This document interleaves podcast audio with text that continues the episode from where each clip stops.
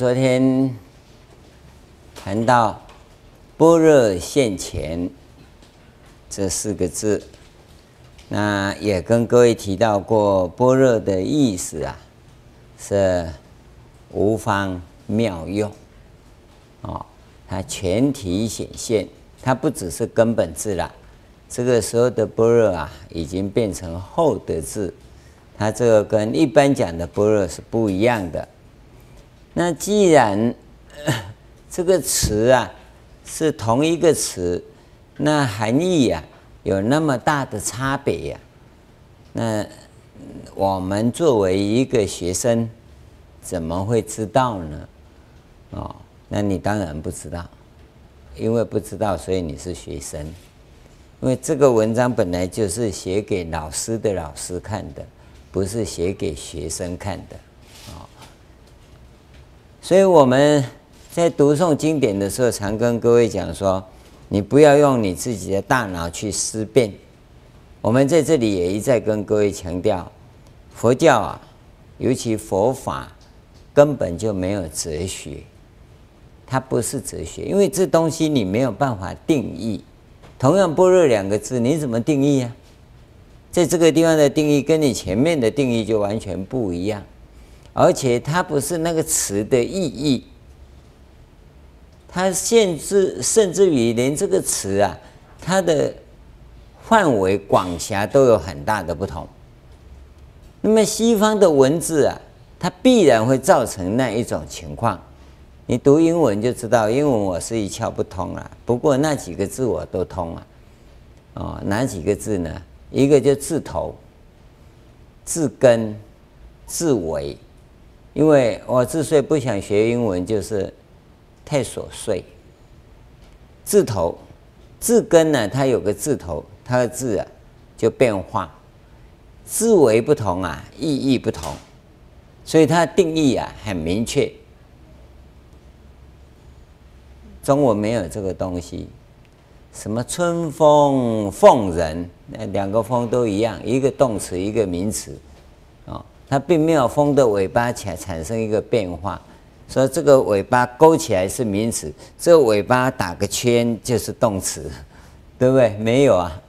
下雨育人，嗯，下雨，夏天的雨呀，育人，嗯，念动词，那它什么意思啊？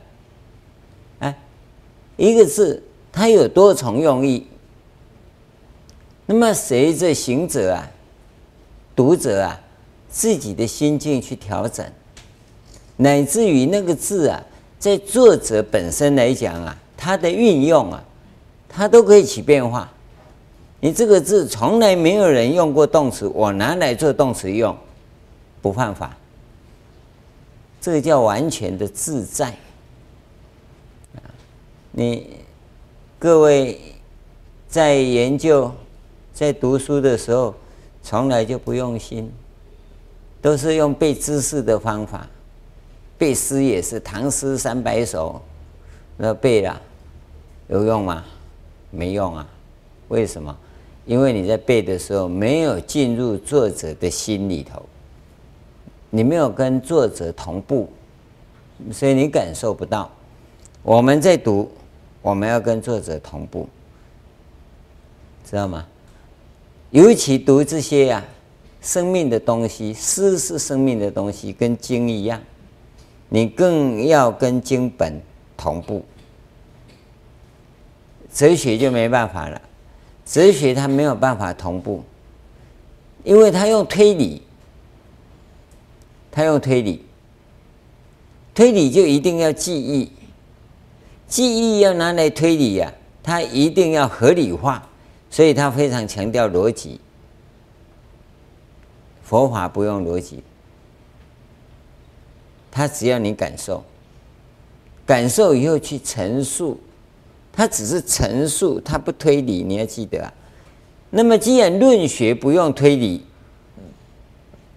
那论学就不是哲学。你要呃很明白的，这个已经弄得很清楚了，节骨眼上已经不一样了，所以他的语言模式、思维模式。跟行为模式基本上啊是完全不同的，所以我们说佛法不是哲学，这不是口头上争辩的问题，是实质上啊，它所存在的状态。那现在我在跟各位谈的是“现前”这两个字，“般若现前”呐，那你把它当名词出现了，这个容易了解。动词啊，展现，那也可以了解。那么现在这个“现前”呐，它什么意思呢？它是完全启用。而这个现前呐，不见得是你脑筋里头想象的那种现前。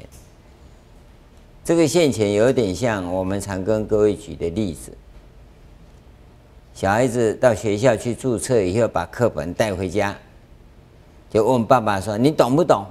爸爸连看都没看，懂，懂。小孩子就把书盖了，懂，你讲给我听。我告诉你，他爸爸绝对不懂，啊。那，爸爸怎么懂呢？你分开来看，他就懂。这这样你知道吗？懂啊！你想的跟他想的不一样。小孩子的心所了解的懂，跟爸爸所谓的懂有很大的不同。现在这个现前呐，有这种意义。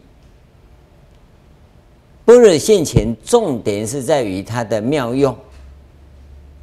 没有境界啊，它是不起用的。你要知道，没有境界啊，它是不起用。只要一有境界啊，它就能圆满起用。这个叫现前，不像你讲的，就要摆在那里给大家看到，那个才叫现前，不是。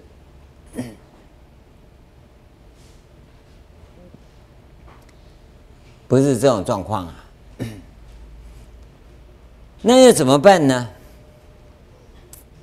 所以前面已经都讲了，这个两忘双绝，现在这个现前呢，有这种情况，有而不在，你要知道有而不在的这种状况。那么我们俗话常讲一种视而不见。啊、不是没看到，也不是没感觉到，是不在意。哦，那这里面所牵扯的范围太广了。我们跟各位举个例子，你看看，你从实修的立场你去留意啊，实修的立场你去留意。我们说，当你。禅修三角点做成以后，也就是啊，自心一处，息出息入很清楚，完全放松。这三点完成以后，就才是真正的自心一处。然后你就安住，息出息入很清楚。那么这个时候，六层单一沉浸会现前，沉浸现前的时候。你就向沉浸看过去，向沉静看过去。你要知道，沉静现前你不理他，般若不现前；沉静现前你就被俘虏，打妄想去了，般若不现前。当沉静现前，沉静出现了，色声香味触法出现了。你能够罩得住，向念头处看，这个叫般若现前。真正的般若现前，第一个第一个功用，你看到哪里呢？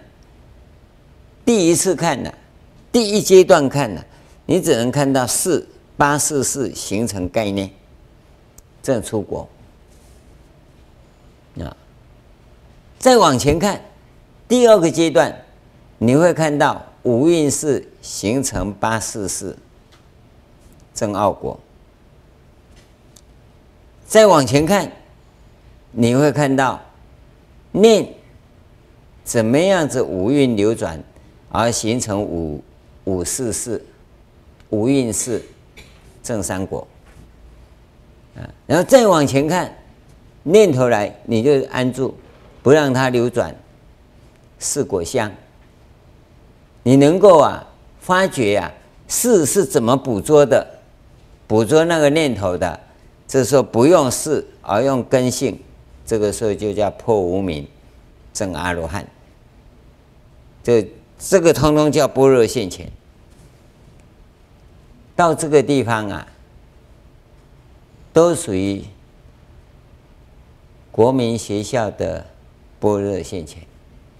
你大概只能够说哈。你只会加减乘除，还不会四则运算。先留意到这一点，这是第一个。第二个呢，你不但能够把这个放下，那个放下，这个放下，那个放下，其实都是我要放下。这个是破我执无明。当你能够感觉到完全不在意。清清楚楚看着来就随他来，去就随他去，这个已经不是前面那个地方哦，这是里面的，这个叫破法执无明。从这个破我执无明到破法执无明啊，七信到九信啊，你最少你天天这样做，很认真的做，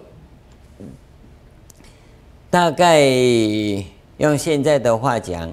两个礼拜、啊，只吃一餐饭，一餐饭大概供佛的杯子啊，喝两杯水，这样，这样的精进用功，哦，三个月，其他时间都在定中看念头，啊、按你有没有这本事我不知道，哦，哦，这样听懂吗？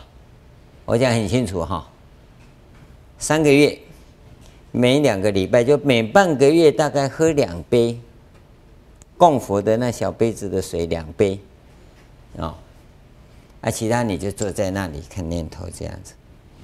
你从我执无明破到法执无明要三个月，啊，一天二十四小时睡八个钟头不算，睡八个钟头还要再加三个三个月，哦，啊你。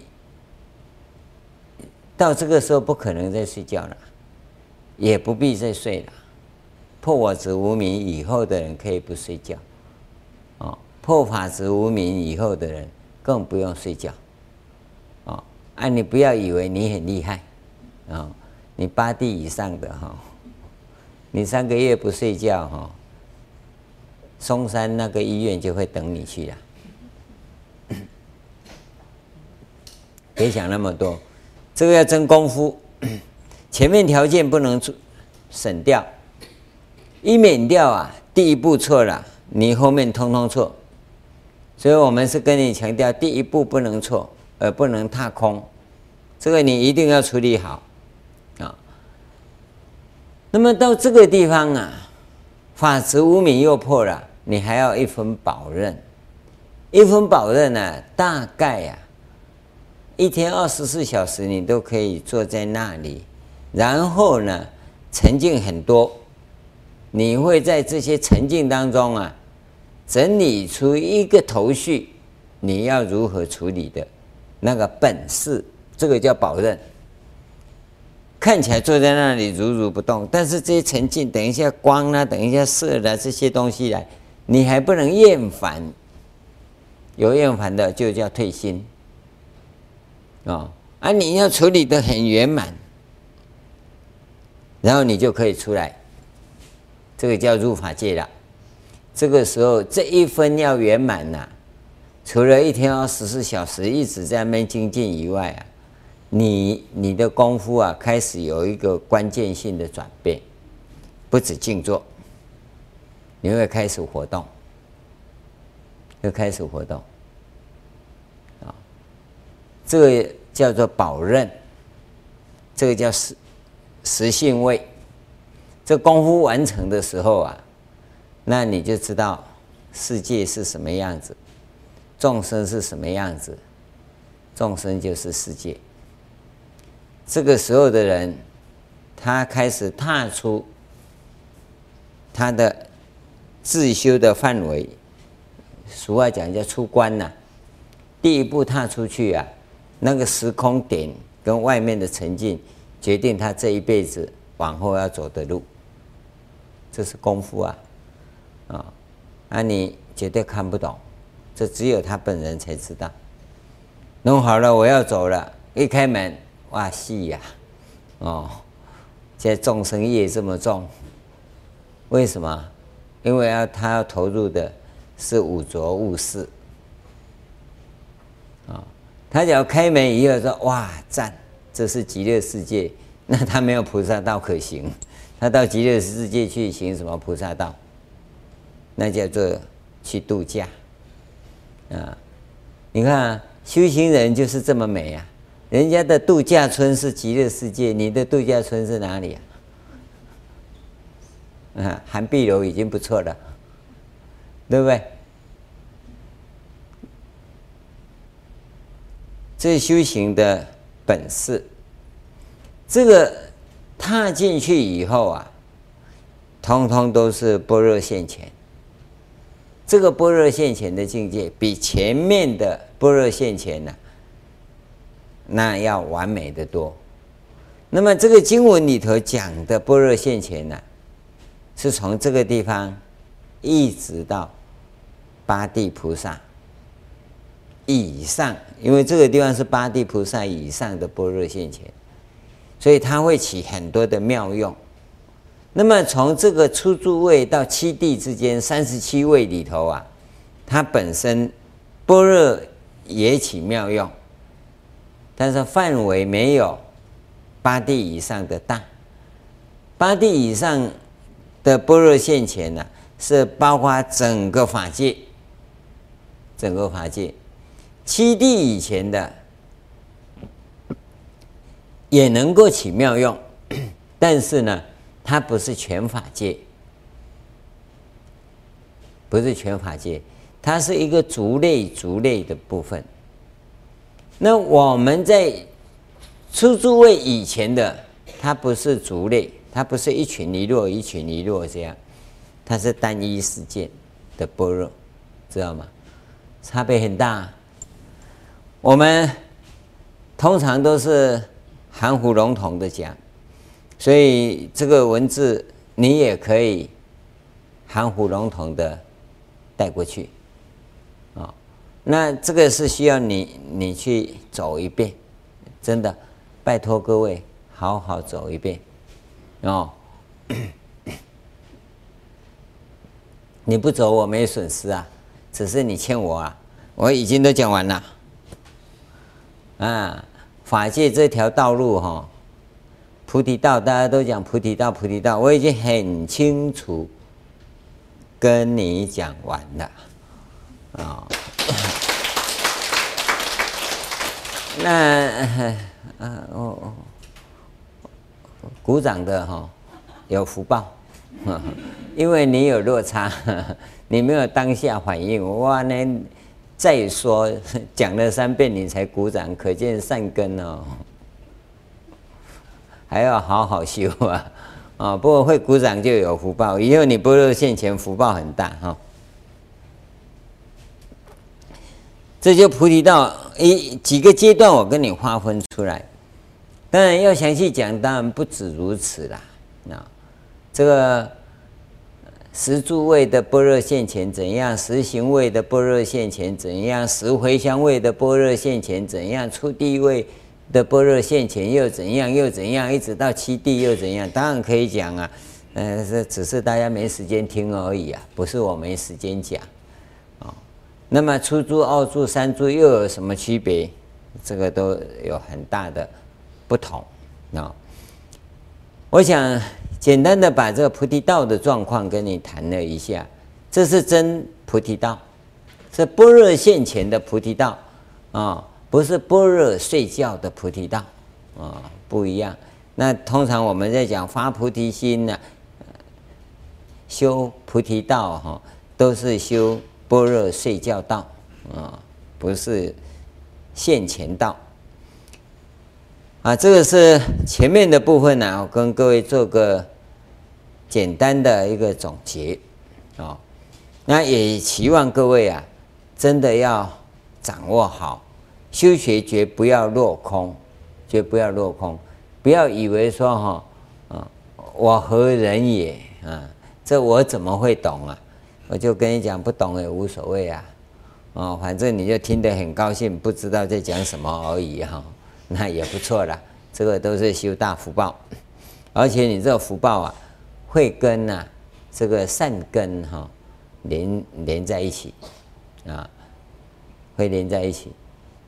这就像我们讲的说，与有荣焉呐，将来呀谁成佛啊，你一定会在场，知道吗？啊，在座各位要记得哈，你不要说他成佛啊，我不在哈，啊我来了他又走了哈，老是这么遗憾呢。那你在这个时候啊，会有这种情况。我们在座的每一位成佛的时候，你都会在场，啊，只是在场啊，当树神呐，啊，呃，或者菩提神呐，道场神呐，啊，或者土地神呐，那不一定啊，哦，这这个就看你自己用功的情况。善根呐，一定要自己培养，啊，无论如何，你自己要想办法。试着去修，哦，不管怎样，会不会啊？你先试嘛。我记得那初一、初中一年级的时候，跟几个同学去打鸟，哦，也不知道打鸟怎么样，反正家里有猎枪，都背着都去了，啊，去去去去去，打到黄昏，哪一只鸟也没打到，只看到一根羽毛被我们打到而已，啊，然后黄昏的时候啊，那师傅啊，应。我们我是想说他应该在睡午觉，啊，同学们是说他出定了啊，然后我们就开始吵着师傅啊，他就入再入定放光给我们看，看完了，那天晚上开始，我把餐桌擦一擦哈，就爬上去做了，啊，等做完以后我再去问他啊，那咱坐上去也不知道干什么，自己做的好好的，然后一二三四五六七八九十一直一直算。啊，算到一千再来一次，啊，对不对？不管你一定要修，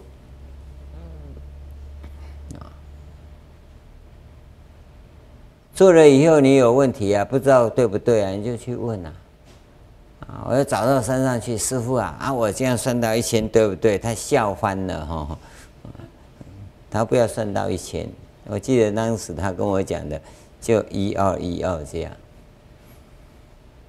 啊，一二一二，我越越算呢，就越无聊。后来就没再做了。但是呢，那那一直有个影子在。你自己真的去用心去投入，它是你生命中的因素。啊，你不要找理由去搪塞啊！我忙啊，我怎样啊？你看我们这些同修，很多干部发心。为什么到天津到共修的时候你不加入？这种干部啊，只能够说修福报，而且是有漏福报。你一定要进入，要泡入，你才真有心。因为我们到一个道场来，是以修道。为基本原因，因为这种修道的因，激发你的周遭的因缘，然后呢，参与发心呐、其他的福报。那你只要只有参加护法或者当什么干部的这种工作，那你只是修福报，没有修善根。所以你修善根一定要自己去实践，没有实践。没有善根，没有移情，没有智慧。你要记得，你一定要参与实践。实践的过程里未必是完美的，你不用担心。实践的过程里失败是正常的。你说我一做完我就开始放光了，你一定是鬼。哪有让一开始做下去就放光了？那种菩萨再来的话，那也也不用这样修了。呃，他小时候啊，从床上掉下去，掉到名城开始，他就开悟了，不用到这么大才放光了。所以你不用去担心那么多，一定要去实践。实践你一定会有挫折，会无聊，会失败，不要紧，你的因，你的种子已经生根了，已经发芽了，它永远会存在。在遇到因缘道啊，你就会突飞猛进，没有为什么，这个是自己要要进行的啊。所以善根是我们跟各位谈修学佛法中啊，你所需要激励成长的部分。福报呢，当然要有，没福报啊，你是个苦恼的修行人啊。多一点福报啊是好，但是福报啊不要多到障道啊，这个这个是大家要留意。那么到这个地方来讲啊，整个修行的部分呢、大概都已经讲完了。因为在八地菩萨以上的，已经不是讲给我们听了。我我想我用这种方法，已经跟你们讲到啊，不可泄的天机，通通倒出来了哦。那那你你再不修，一直想要，你就告诉我最后成佛怎么成佛就好，那个只是打妄语。只是造业，不可能的事。因为你假如是这样的话，你根本不用学啊！你都都已经是八地以上的菩萨，还讲什么？为什么还要问呢？所以我们要的是八地以前的实际修法啊。那下面的这个文章啊的经文啊，它事实上要讲的是存在的本质啊，存在的本质里头啊。事实上讲的就是普贤菩萨的本质，主要讲的是这个部分。但是你要感受到存在，那就必须要有智慧，所以他就必须从智慧开始讲起。既然般若已经现前了，那般若是什么？现在从这个地方看呐、啊，这整个的文章啊，它环环相扣啊，是相当美的。他说啊。般若非心外心生，般若它不是外面找来的啊，自性乃本来具足。这个自性就是般若，般若就是智慧嘛。自性的意思是智慧的作用嘛，啊，所以前面讲的般若现前，就是般若跟般若的作用啊并在一起一起讲的。因为他文章的推演呐、呃，是这样子演变过来的。但是我各位要知道啊，你还没有修行哈，还没有真正的打磨跟锤炼啊，你不要以为说那般若非心外心生，我本自具足啊，那你就不要修了哈。生死轮回的众生都本自具足。但是你不能用，你知道吗？我用一个形容词跟各位讲过啊，这个般若智慧啊，跟佛性一样，哦，都是你本自具足。但是呢，你现在哈被限定，你是长期定期存款，知道吗？记得哈，最少啦三大阿僧只劫。啊、在你的哈、哦、功德银行里头啊，你是本自具足都在，但是呢，现在你不能用，现在不能用，你讲也没用。嗯，我在我的功德银行里本自具足，那叫放屁，每个人都一样，不是你有，别人也一样，对不对？不要因为你懂得这一句话，你就啊自己以为了不起啊，那不是，那个通通不算。我们为什么会被人家设定成为长期的定期存款呢？就是无名。你现在要把它兑现出来呢，那你就只有破无名，就这么简单。那你要怎么破无名呢？啊，还是乖乖的回到刚才原始的。条件上来。你这个无明不破啊，你根本用不到，用不到。不是你听到说般若非心外心生啊，自性乃本来具足啊，所以你就能用。你现在根本没用，因为你被无明把你摄得，摄得，摄得在吧？S E T 呀，嗯，你不能用了，你已经被铐住了，被无明把你扣住了。先要解脱，就是要把无明给打破，你你的佛性、你的智慧才能够完全展现呢、啊。那你怎么破无明嘛？关键是在这地方啊。这个文章讲的，它是八地以后的那种心性的存在状态。你不要以为那个你现在能用，那个你都没办法用。这个地方告诉我们是，是我们所存在的是这样的状况，可是我现在被无明。逼住了，所以你要不要用？一定要用，但是要怎么用？只有把无名打败嘛。关键现在是在这里，回过来就是要到这里呀、啊。所以我们看到这种经文呢，都一定要想到我要怎么样子破无名。你不要看到这经文，那你就沾沾自喜。我老爸是总统，老爸总统跟你什么关系呀、啊？啊，你要被抓去关了。你不能滥权呐！老爸当总统跟你无关呐，绝对无关呐！这一点绝对要注意啊，绝对要注意啊！你在做什么？今天我们认份，我是无名暗障的凡夫，那我的责任是破无名，破无名呢，还要一直破。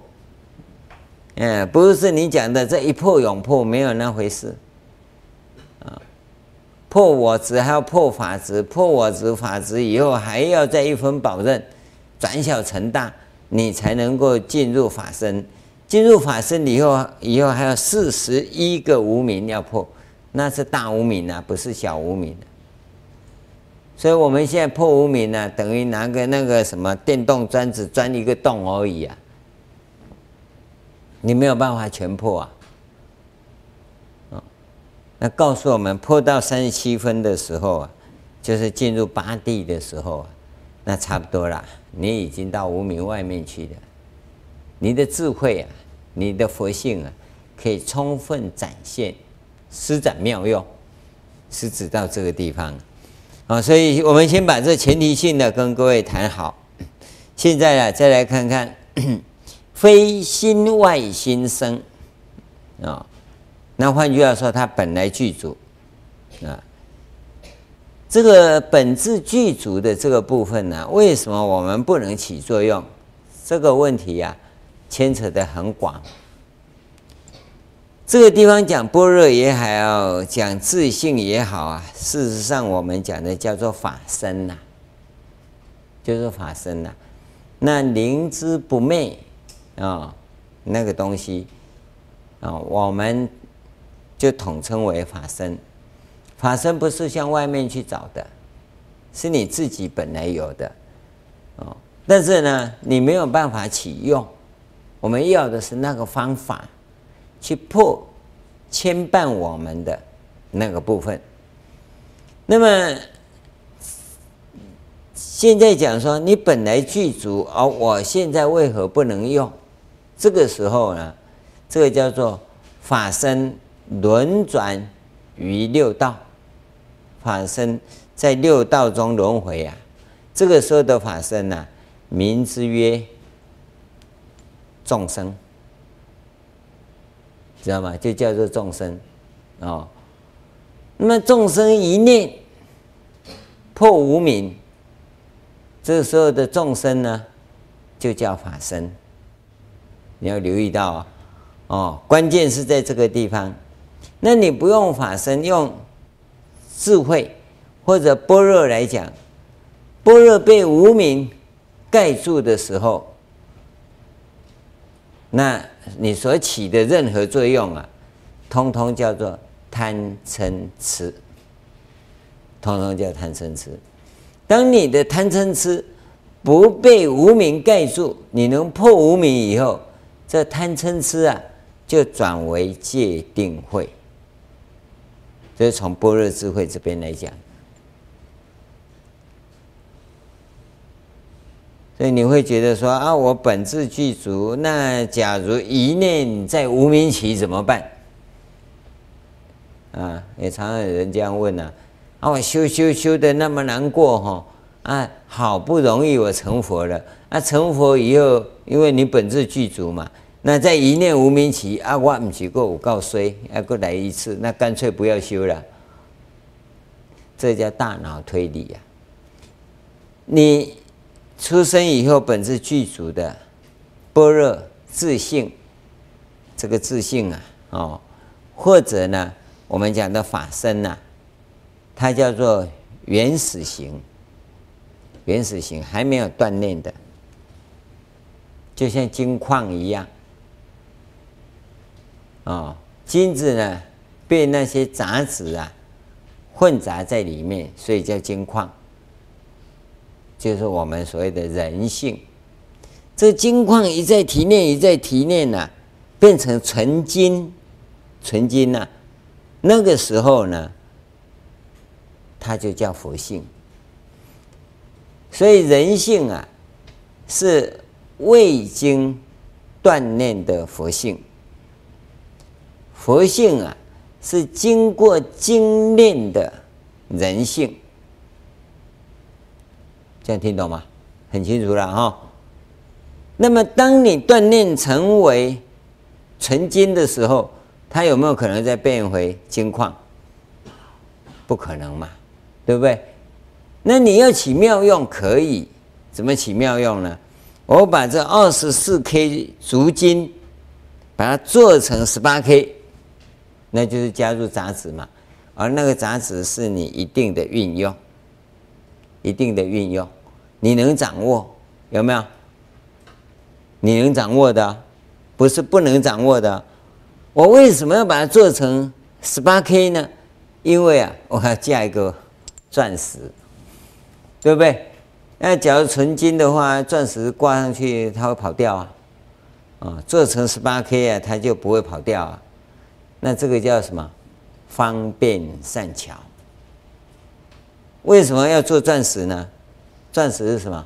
钻石就是众生嘛，对，我要度众生呢、所以佛常常会倒驾慈航，倒驾慈航倒过来，它由二十四 K 足金呢变成十八 K，为什么？因为它要度众生，它要变化。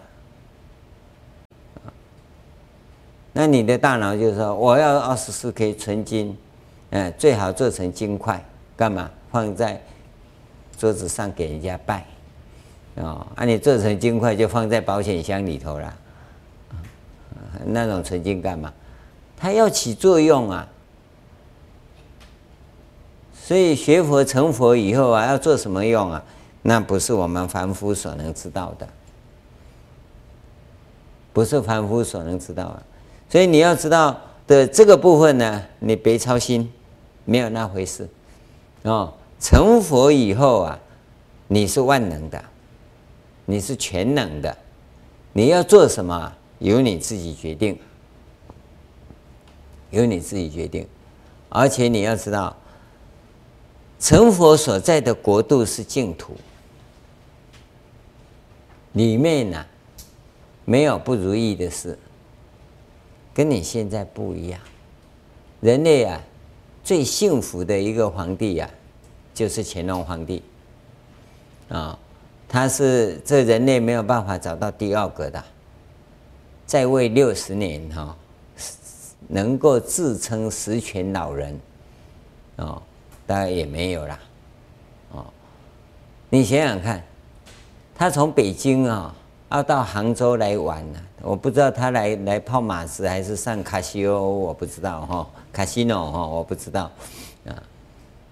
那假如像我这样赶呢，一天哈不多了，我最多只是开一千多公里而已啊。像他这样起码骑一千公里啊，我我保证他屁股已经烂掉了啊，你知道吗？那有什么好玩呢？但是他认为他已经十全老人了，啊，当然他不会像我那么赶了，但是我们要知道啊，你在现实的世界里，它有一个特质，你所要的能满足就好，能满足就好。今天我我跟各位讲，你都没想过啦。乾隆皇帝下江南哈，你有没有想过他上厕所的时候怎么办？你都没想过啊，哦。现在叫你再回到他那个时代哈，我告诉你，你一定会再跑回台北才上厕所，你不会跑到扬州去上厕所。那个环境是完全不同的，但是这里面有一个特色，它是相对的。你去注意看，相对啊，都是相对的。它在十七八世纪那个时候，跟现在来比，当然没办法比。可是它的富贵财富啊，一直到现在，凡尔赛宫都比不上，都比不上。那你要知道啊，在相对的情况之下，它是实权的，可是它不是绝对的。而佛所在的国度是绝对的，你要知道，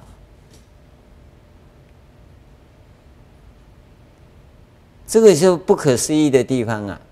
那我们现在要告诉各位的是，讲那个绝对的东西，你自己本身所具有的这个绝对的生命的那个东西啊。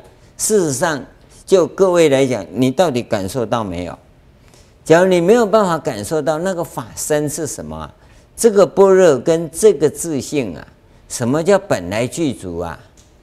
你根本就体会不到，体会不到，因为这个境界层次是很高的。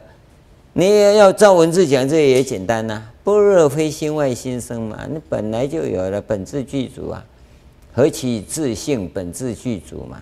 慧能也这样讲过啊。从慧能讲的这一句话以后，这些佛教土包子每一个都会背，包括我啊。那背了有用吗？你有具足吗？你具足的零分啊，你不是具足一百分。这关键就出在这里呀。所以，我们在这个地方就要带这样的一个移情，你去参。他讲的“般若非心外以心生”，那这个到底在讲什么？那个般若到底是什么？它不是心外产生的，而是里面的。那里面在哪里？你感受得到吗？你这个疑情要带着，要带着，撞不出东西来，你放心。撞出来你就开悟了，哦，但是你要去撞，因为善根在成长，因为这个你就在实践了，这个就在修行了，就在修行啊，你在摸索啊，嗯，在炒菜也好，在洗菜也好，般若非心外心生，啊，我到底是的功啥？啊，都讲般若非心外心生，你天天就念这个。这个叫移情，这是境界的东西，你只能当移情。偶尔讲一讲哈，讲完了还要再打个问号。我我这样讲到底对不对？哦啊，讲错哈啊，希望他不要听啊。虽然我要讲给他听哈，啊，他也没听进去啊。因为因果有我要背，我们跟人家讲啊，你要有责任心，讲错我要负因果。不能够说哈是他听错，常有人这样子啊，我的意思不是这样，是他听错了。你为什么讲到人家听错了？不行，你要带着疑情。偶尔讲可以讲一讲，对不起，我这样讲可能讲的不好，讲错哦。不过你照着去做，有因果我替你背。你要这样讲啊，哎，你不能说啊，我没讲错，是你听错的。那事后诸葛亮没有用，哦，你一定要弄清楚，这个对我们行者来讲，要一再的参，疑情要一直带着，啊，自信乃本来具足，我有具足吗？啊，我倒是觉得烦恼乃本来具足啊，对不对？自信一点都没有，哪有具足？对不对？哦，你说般若非心外心生，我看般若没有哈，这苦恼啊，非心外心生啊，都与生俱来的。你要带着疑情。当这种撞击产生的时候，你的善根是在成长的，你的善根呢、啊、是在成长的，那那个成长你看不到，你看不到。各位有没有到过海边？涨潮的时候有没有感觉？海水在上涨的时候，第一个浪上来你绝对没感觉了，但是你会发现奇怪，怎么海水一直在，我一直往后退，那就涨潮了。啊！我坐在那边玩，海水怎么一直往后跑？但是第一次、第二次往后退，你没感觉，有没有？那一阵子以后，哎，那什么跑到我们再往那边坐一下，那就退潮了。你的善根在成长啊，跟这个东西一样。一次两次你看不出来，但是呢，半年半年应该看得到，所以我常跟各位讲，你想想现在跟去年，去年的这个时候，你看看你成长了多少？一年应该可以比较得出来，对不对？一年呢可以比较出来，这一年来我进步了多少？包括你人生，你注意看看，这一年来我的人生糟糕，是不是倒鸠，还是春掐？懂吗？啊，春掐就有伸展嘛。啊，或者是萎缩了，哦，你是伸展呢，还是萎缩呢？一年内你就可以看得出来。只要一年呢都在艰苦奋斗啊，我告诉你，你在业障谷底呀，哦，看不出成长，成长不起来嘛，也看不出退，因为你也不愿退嘛。啊，其实看不出退，你就退了，你就退了，因为你在谷底呀，在谷底越耗越惨，这是世间凡夫啊。从生活中看，所以一个有觉性的人呢，他会用这种一年期的比较法，就可以看得到，哎，我的命运不当了，啊，不当要怎么办？多拜忏，啊，可是凡夫不是啊，我的命运不当啊，那要加倍努力，啊，加倍努力去更惨，因为他不知道生命存在的价值跟意义。他更没有生命存在的基本架构，你要留意到，我们进入佛门，现在给你的是正法行。所以，当你遇到挫折，就跟你讲拜忏，你不要以为我骗你了，就算每天派骗骗你五百四十拜好了，骗三年看看，你会发现呢，你的人生是完全的不一样，不一样。尽管你的命运在萎缩期呀。你也会发现哈，我的谷底是一片绿色的草原，知道吗？不会是荒漠型的那一种谷底。你自自己真的是要要慢慢去体会，尤其是般若智慧这种啊，你在菩提道上成长多少啊？这个你更可以看得到。这个是指心，这个地方要讲的是心。心是什么？心就是你的生命，而这个地方讲的心呐、啊，是最高的定义，就是法身、慧命，是真实生命的那个生命。哦，我们跟各位讲心的定义啊，在中国人这个字的定义啊，它很长。从注意力、啊，一直到法身，都叫心。哦，这个心指的就是法身，而且是充分兑现的法身。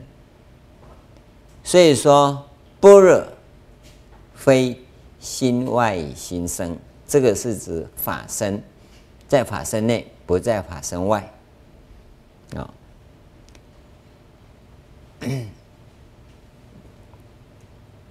那这个法身你就看到了，不在不在生命之外嘛，那我们跟各位讲，这种法身啊，就等于法界嘛。所以法身法界在这里是一，不是二。那既然非心外所生，那就非法界外所生，对不对？所以般若是在法界内。那法身既然是变法界，那么法界是变法身，自信这般若智慧啊，不在法界外，就在法界内。那么法界是不是智慧？告诉你哈，逻辑推理哈，只能前半段，不能往后推，知道吗？生命里就是这样。既然智慧在法身里面，智慧就在法界里面，那么法界就是智慧。你知道，这个就是啊，阿毗达摩的语言模式，阿毗达摩的逻辑程式。大脑使用的西方的那种逻辑啊，只能前进，不能倒退。你知道？哦，凡人都有两只脚，啊、猴子两只脚，所以猴子是人。你见鬼哦！这叫什么结论？但是你你只要用他的逻辑带下去，这是通的。你把它改为人跟猴子哈就不通了，为什么？因为它前进是对的，后退是不对的。但是生命的东西就是一致的，所以我跟各位讲，爱的反面还是爱，你知道吗？爱的反面不是爱，那就不是爱。所以说，爱的反面是恨，有没有？那个一定是伪钞。这边是钞票，这边也是钞票嘛？钞票就是钞票，真的一定是这样嘛？但是它表现的形式不一样而已嘛，对不对？既然是钞票，这一面是钞票，这一面也是钞票，这才叫真钞啊！那正面是钞票，正面不是钞票，还是伪钞嘛？那么既然是爱，这边也是爱，这边也是爱嘛？可是你你搞不懂啊？对，你怎么会变成恨呢？所以你不是爱，你是占有。那我是占有你，你是我的，那啊，所以，所以，所以反面就是恨了。你去留意看看，生命的东西反面还是生命，过去是生命，回过来还是生命。所以这地方告诉你，般若在法界里，法界就是般若。那换换句话过来，这是什么？你看到都是法界的东西。那你能够看得到，那都是智慧。现在问题是你看不到，问题在这里啊。法界你不懂，你也又没有智慧，当然你什么也没看到。你看到的是知识、记忆与物理现象，所以都是虚妄的。这个讲很清楚啊。你在真实的生命里，放眼望去。六根所接触的六层境界，都是法界，都是智慧，因为你用根性。但你用四性啊，是世间有为法。你不是用智慧，不是用根性，所以呢，如梦幻泡影，一切皆虚妄。你你你去注意看，你不要看说他讲的很深呐、或者这文字很容易懂啊，里面所包含的一大堆东西啊，你就接不起来，接不起来，因为在我们的这种语言文字里头啊，我就跟各位讲，最怕的是含糊笼统学佛啊。你再学一百辈子，再学一百万年呐，没有用啊，你还是继续生死轮回啊。有人说。我才不学你那个，我学那个很简单的，呃，念四字红名就可以往生的。我告诉你，真的，你要问我，我也说对。就像那小孩子说：“我有手机。”哎，喂喂，你好，哎，你好吗？我吃的糖果很好吃。嗯、你好好睡觉，我明天再打给你，再见。嗯，他又有手机呀、啊，啊，对方讲什么？因为都是他自己编的。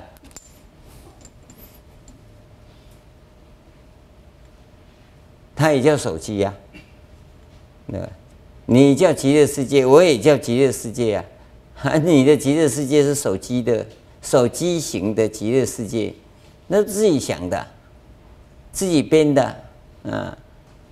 那不算，要是真实的极乐世界，那你就有一个真实的方法，你一定要买，他一定要透过卫星电讯才能够把它连接起来。